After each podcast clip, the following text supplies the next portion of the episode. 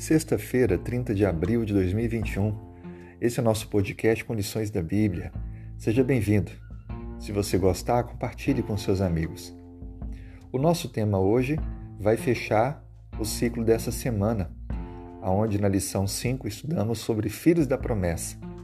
Entendemos que através da vida de Abraão, Deus se manifestou como seu escudo, estando à frente dele, guardando e protegendo e dando a ele vitórias diante de todas as adversidades. Através de Abraão, Deus deixou claro que a descendência dele viria o Messias, e de fato, a identidade e a genealogia de Cristo aponta para Abraão. E é através de Cristo que temos a salvação e a redenção. Deus também prometeu fazer de Abraão uma grande e poderosa nação, e de fato isso aconteceu. Quando saíram do Egito, contavam-se mais de dois milhões de pessoas que peregrinaram pelo deserto, rumo a Canaã. Deus também prometeu fazer grande o nome de Abraão, como de fato fez. Ele e sua descendência até hoje são conhecidos e espalhados em todo o mundo.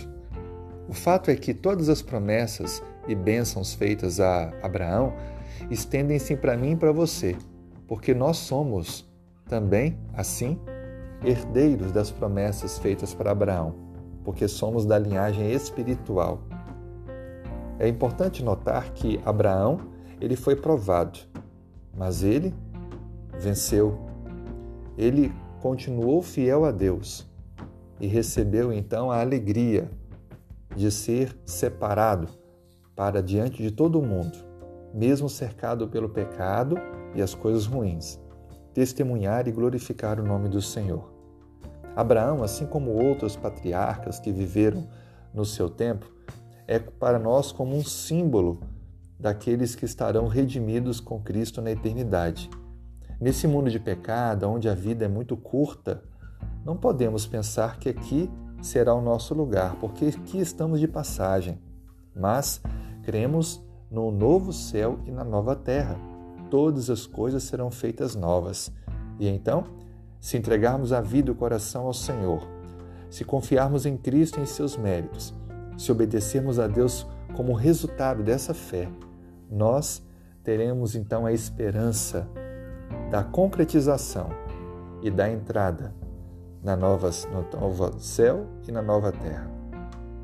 Assim sendo, a nossa vida é totalmente diferente, porque avançamos com convicção, com fé, com esperança, mesmo enfrentando lutas e provas.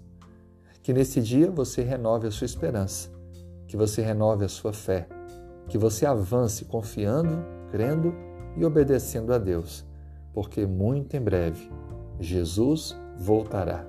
Ele prometeu, ele é fiel, ele vai cumprir a sua promessa e ele então nos dará a eternidade e fará um novo céu e uma nova terra.